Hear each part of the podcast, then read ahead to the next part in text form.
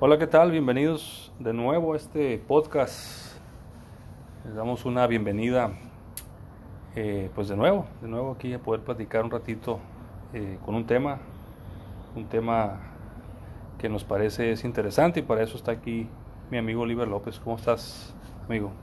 Bien, amigo, un gusto estar aquí contigo y, y conversar en este podcast este, acerca de este tema tan relevante, ¿no? Ahora que pues los nuevas, las nuevas generaciones están este, evitando el sufrimiento, pues eh, este tema me, me, llama mucho la atención, me, me, me consume eh, eh, el sufrimiento, ¿no? Un, un, un, un tema que algunas culturas pues adoptan como necesario y otras que, que le huyen, pero bueno, es importante tomarlo en cuenta, tomar en cuenta ese tema. Claro, claro, parte de, nuestra existencia, nuestra vivencia eh, es el sufrimiento, ¿no? Precisamente el tema del que vamos a hablar. Estamos en enero de 2023, estamos en un mes de propósitos, en un mes de metas, de análisis, de reflexión, de lo que nos depara este, este nuevo año, ¿no?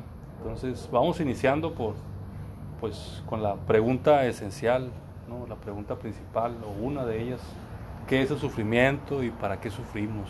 ¿Cuál sería el propósito de, sufrir? Eh, yo creo que hay muchas definiciones, hay muchas maneras de, poder verlo. Dicen que, el sufrimiento eh, pues tiene que ver con un dolor, ¿no? Un dolor eh, que no se apaga, un dolor constante, un dolor que está ahí presente en nuestras vidas. Puede ser un dolor físico, emocional, mental, emocional, ¿verdad?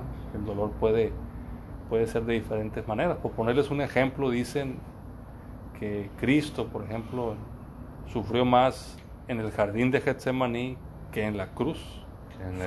su, mayor dolor o su mayor sufrimiento fue en el momento en que tuvo que pagar el precio de, los pecados de la humanidad, ¿no? Entonces, más que el dolor físico, fíjense. Y yo creo que, que, es una de las, de las reflexiones a las que he llegado y quisiera comentar en primer lugar en cuanto al sufrimiento, porque digo yo, bueno, ¿qué te duele más? ¿Te duele más algo que es físico o te duele más algo que es emocional, mental, psicológico? Eh, cuando decimos no estoy bien, eh, estoy mal, ¿estás mal físicamente o estás mal emocionalmente, psicológicamente? ¿verdad? Yo creo que no tienen comparación, pero si vamos a uno de los dos, normalmente el dolor interno, el, dolor psicológico, emocional, a veces nos afecta más que el dolor, el dolor físico. ¿Tú qué piensas, amigo? Sí, el dolor físico pues tiene su, su momento, su tiempo, ¿verdad? Aunque hay dolores físicos que sí son, este, eh, que se alargan mucho, ¿verdad?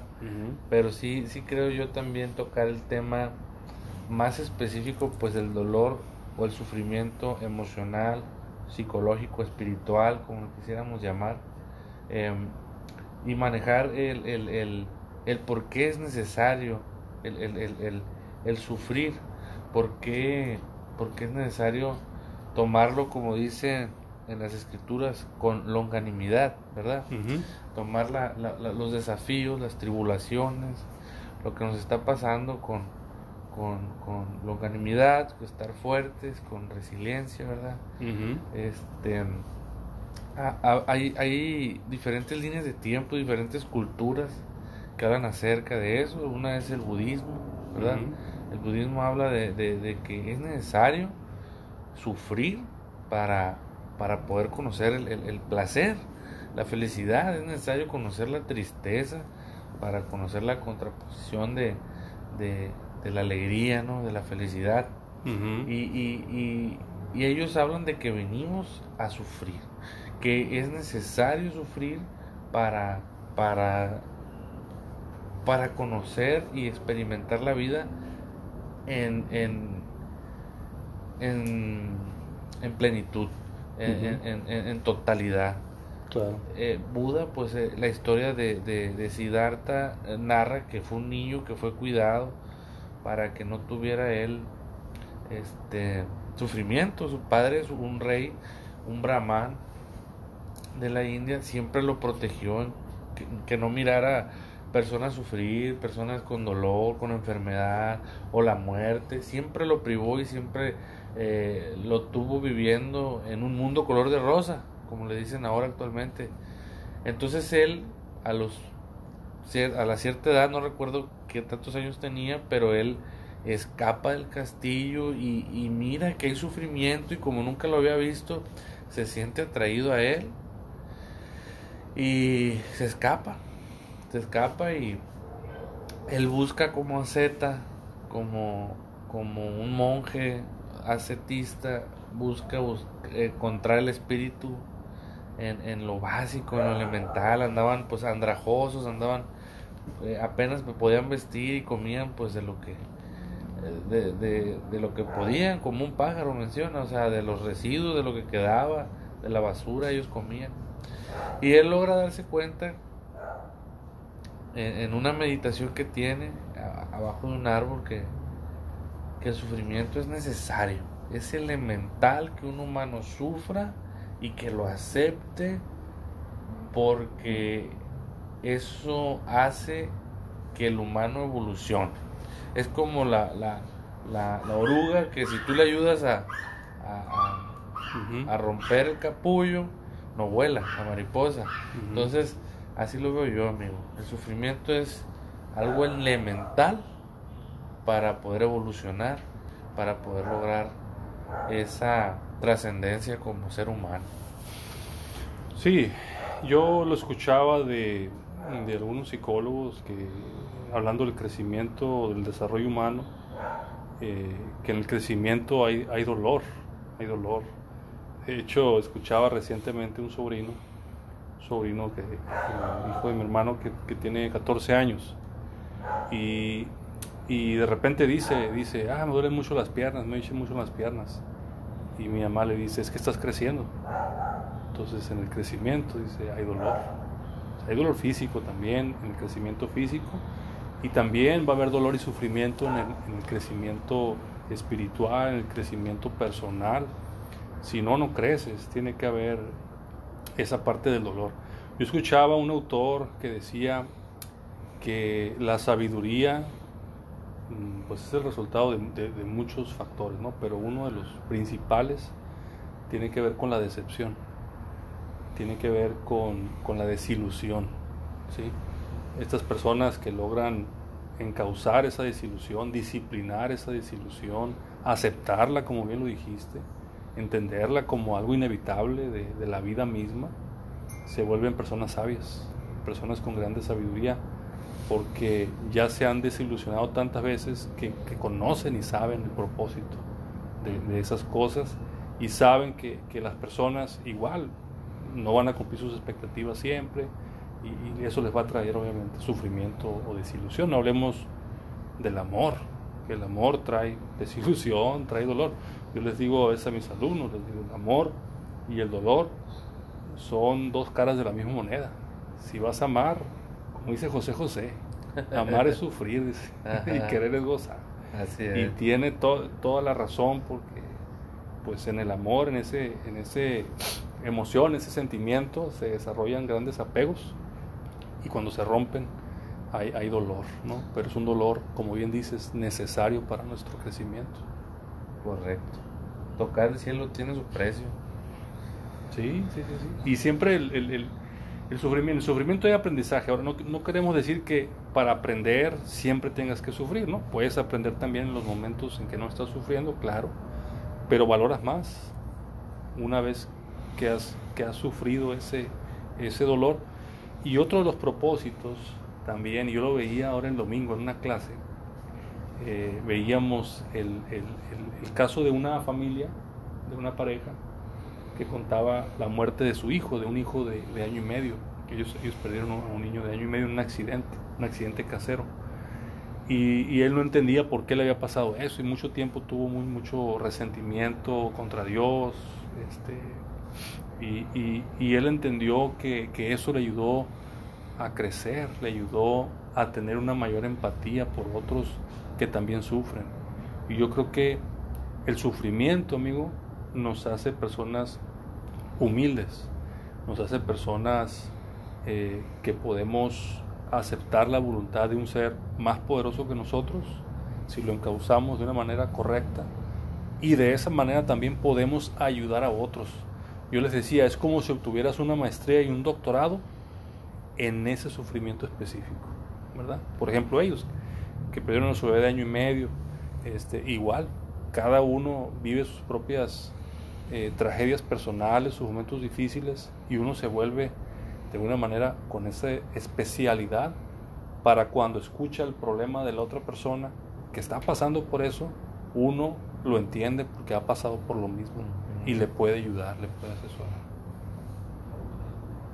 Te da ese, eh, esa, ese, ese, título, esa cédula, ¿no? Para esa certificación para poder hablar acerca del tema. Así es, así es. Y de los procesos, ¿verdad? Que vivimos. Un, alguien que, que, ha perdido a sus padres, por ejemplo, podrá hablar con otros huérfanos acerca de lo difícil que es perder a sus padres, perder a un hermano, en fin, este, un abuelo, en fin, a todos, ¿no? Entonces, de esa manera podemos, podemos acercarnos. Uno de los momentos para mí, por ejemplo, difíciles fue la pérdida de mi hermano, un hermano mayor que yo. Yo tenía unos 17, 16 años. Eh, y obviamente sufrí mucho, me dolió mucho en su momento, eh, tuve que pasar un duelo, un proceso pero de alguna manera me hizo en ese momento eh, alguien que podía percibir que las cosas tenían más valor. Es decir, atesoré más los momentos que viví con mi hermano, porque ya no estaba, ¿verdad? Y a lo mejor cuando estaba no los atesoraba igual, pero ahora quedaron como un grande tesoro esos momentos, ¿no? Este, para mí. Eh, pero es parte del, sufrimiento y la, próxima ocasión que yo fui un velorio, que fui, pues entendía ese dolor que alguien pueda sentir por la pérdida de un ser querido, porque yo lo había vivido en carne propia a los 16, 17 años, alguien pues extremadamente cercano a mí, ¿no? sí, sí y, un hermano, ¿no? Que es, es pieza importante, yo lo veo así, eh, no sé si otros lo vean igual, yo, yo pues todavía no, no, he pasado por eso. Pero en mi caso somos tan unidos que yo creo que es el mismo dolor casi casi que un padre o una madre. En, mi caso así lo veo yo porque somos muy unidos. Este pero es correcto amigo.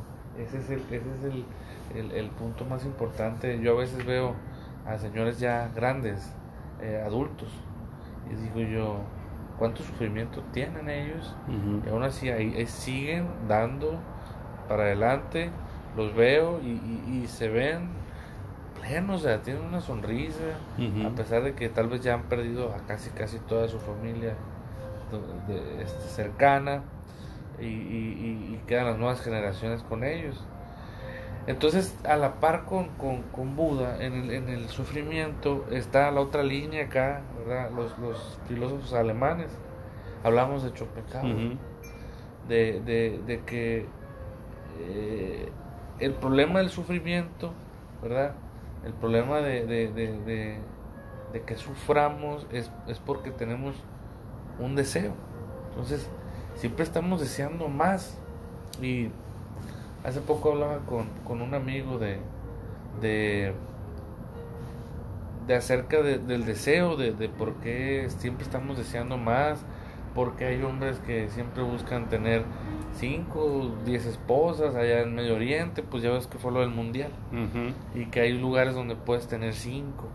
Entonces, este, el deseo siempre va más allá, porque te cansas, te compras tu carro, lo que siempre deseaste, lo tienes, pero te cansa, porque hay otro deseo, porque hay algo más que quieres cumplir. Porque ya, aunque te hayas acabado todo aquí en la tierra, como, como el astio vital de los franceses, pues quieres ir a la luna, ¿verdad? Porque eh, eh, el deseo eh, siempre está buscando una nueva meta. Entonces, en el deseo está el sufrimiento. Pero ¿cómo suprimirlo? ¿Cómo suprimir el deseo? ¿Cómo levantarte por las mañanas sin una meta, sin un deseo?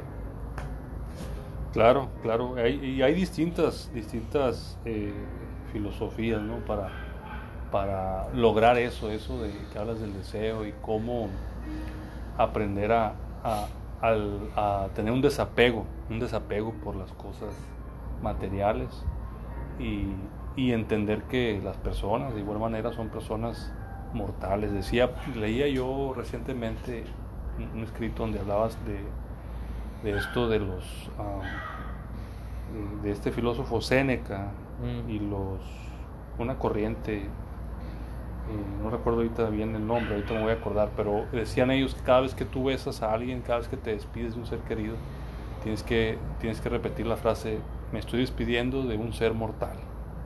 O sea, de un ser que mañana o pasado puede no estar. Entonces, cada vez que me despido de él puede ser la última vez, ¿verdad?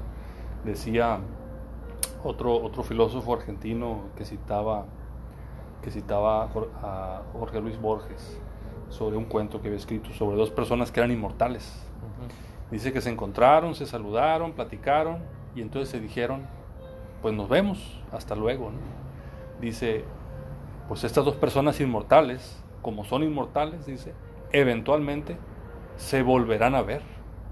O sea, eventualmente, ¿por qué? Porque no van a morir. Entonces, tarde que temprano, llegará el momento en que volverán a verse. Sin embargo, dice, nosotros como somos mortales, cada momento que vivimos no se repite, es único, es único. Este momento que estamos compartiendo ahorita no se va a volver a repetir, nunca más, este día, este año, en este minuto, en esta hora, con esta vista, nunca más. Esta posición de la tierra, ¿no? posición de la tierra, ¿verdad? Con este clima. Entonces, esa es la, esa, es la manera en que, en que, podemos eh, aprender a, a eliminar esa parte del deseo que hablas tú, de ser, tener un poco más de desapego y entender la realidad de lo que es. Decía Heidegger, habla del ser auténtico, del ser inauténtico, y habla de, de, esta, de estas personas como seres inauténticos, aquellos que reprimen la muerte, aquellos que no les gusta pensar en la muerte, que nunca quieren que ni les menciones la muerte, que, se les acerca a la gente para venderles un plan funerario y, los corren, que no, me vengas a hablar de la muerte a mí, no me quiero morir, mala suerte, que no sé qué. De la muerte. Y hicimos un podcast, recuerdas, de la muerte. Entonces, él dice, este Heidegger, que, el ser inauténtico vive en negación de la muerte, vive negado a la muerte. Y te fijas, hay muchos productos cosméticos para negar la muerte, o sea, para hacerte más joven, para verte más joven, y es una negación a la muerte, o sea, te vas a hacer viejo y eventualmente te puedes morir. Entonces, y el ser auténtico, ¿no? Dice, el ser auténtico reconoce a la muerte como, como una etapa más, como un paso más en la vida, y que puede suceder y que, y que va a suceder, que es una realidad, y aprende a vivir con, y por eso disfruta los momentos más, porque sabe que puede ser el último, porque sabe que puede morir mañana entonces, este ser auténtico, se dice auténtico porque está siendo el mismo, está siendo auténtico. ¿Por qué? Un ser inauténtico dice, ah, pues mañana pasado lo puedo volver a ver. No pasa nada, no lo valora. Entonces, en esta manera podemos aprender a vivir en, desapegos. Y agregando a esto, amigo, eh, y agregando el sufrimiento, quería yo nada más comentar que eh, hay una frase que me gusta mucho de un autor, este autor, este eh, de libros, Mark, Twain, Mark Twain escribió una vez, dijo, tuve muchos problemas en la vida, dice, la mayoría de ellos nunca sucedieron. O sea, esta parte de que, del sufrimiento hipotético, el sufrimiento eh, eh, ansioso que no ha sucedido, pero que lo sufrimos como si, como si estuviera pasando. Séneca, Séneca lo dice de esta manera, Séneca dice, eh, la mayor parte, dice, de mi sufrimiento, la mayor parte del sufrimiento de los seres humanos está en su imaginación, no en la realidad. ¿Por qué? Porque tenemos esta obsesión de estar pensando, analizando y reanalizando lo que pudiera suceder. Y entonces nos, imaginamos los peores escenarios y sufrimos, tenemos esa capacidad. Un, un perro, un gato, un venado, ellos no sufren. ¿Por qué? Ellos viven el momento, viven lo que es, y ellos no están pensando si mañana, si pasado, están viviendo el aquí y el ahora. Y por eso, si estás sufriendo en este momento, pues analiza el sufrimiento, vive tu sufrimiento que tengas que sufrir, termínalo y sigue adelante, ¿no? Ahorita que decías de la gente que tiene acumuladas muchas millas de sufrimiento, muchos kilómetros recorridos, y que aún así andan con una sonrisa. O sea, uno no sabe, pues, uno ve a las personas y las ve con una sonrisa y uno cree que no tiene problemas, que por eso anda sonriente, pero no sabemos, posiblemente tiene muchísimas tragedias en su vida, pero es su actitud ante la vida, su sabiduría, su disciplina ante el sufrimiento, lo que lo hace ser un ser humano de luz, que todos tenemos tragedias personales que, que sobrellevar. Correcto. Sí, yo creo que eh, esa parte de cómo luchar contra el sufrimiento, pues también voy de la mano de aceptarlo, saber que vienes a eso, vienes a sufrir, debes de aceptarlo, debes de, de, de, tratarlo de esa manera, como algo elemental, como decían los sabios Zen, estoy sufriendo, sí, pero estoy ecuánime, estoy equilibrado. Tanto para el gozo como para la tristeza, yo busco el equilibrio, dicen Ni muy feliz, ni muy triste. Sí, sí. Y, y, y aparte de aceptarlo, amigo, yo le agregaría un punto más. Saber que es, que es inevitable, que es inevitable, que por más que quieras esforzarte por evitarlo, dice un dicho, cuando te toca, aunque te quites. y, y, cuando no te toca, aunque te pongas. Entonces yo, yo, esa frase para mí es elemental porque yo digo, no está en mis manos todo. La mayor parte de los eventos de mi vida no están en mis manos, están en la vida misma. Es decir, van a suceder X o Y cosa, este, haga o no haga a veces, este, va a suceder. O sea, hay muchas, muchísimas cosas que me han pasado que, no, yo no hubiera sabido pues que las podía evitar. Simplemente sucedieron y sucedieron por. Hace poco nos, nos, tocó que se nos descompusiera la camioneta en la carretera. A mí nunca me había pasado eso, quedarme tirado en la carretera. Fue mi primera experiencia y entonces me ayudó a entender la gente que sufría eso y nos llevó un periodo de, no sé, 7, 8 horas estar varados con un mecánico, en fin, miles de cosas. Pues es un sufrimiento chico, es un sufrimiento leve, comparado con otro tipo, pues. Pero cuando estás en ese momento, amigo, se te cierra el mundo, crees que es lo peor que te pudo haber pasado, que no, que cómo. Estás bien estresado. Y luego súmale el hambre, la sed. La sed, los niños, el calor. Entonces, pero, pero yo le digo a mi esposa, cuando nos pasa algo así, nos pasó eso, le dije, pues pudo haber sido peor, le digo. Esto, o sea, nos fue bien. Nos fue bien porque pasó algo, nadie salió lastimado y las cosas materiales se resuelven. Siempre hay que verlo con eso. O sea, pudo haber sido peor. Sí, sí, pudo haber sido. Cada vez que te sucede algo, ponte a pensar, ¿pudo haber sido peor? Sí, a lo mejor sí. Lo más seguro es que pudo haber sido peor. Entonces, si estás con vida, estás vivo, entonces quiere decir que pudo haber sido peor. Sí, recuerdo que una vez eh, entrevistaron a una persona que estuvo este varado en el mar, pues de náufrago.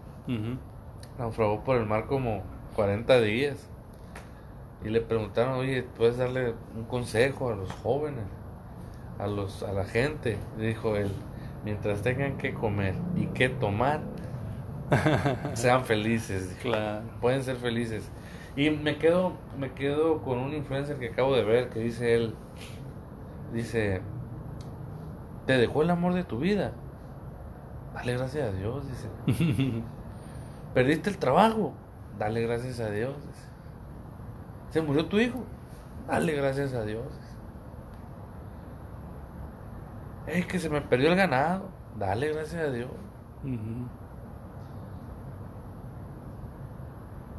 Tú le pides a Dios, dice, que, te dé fortaleza.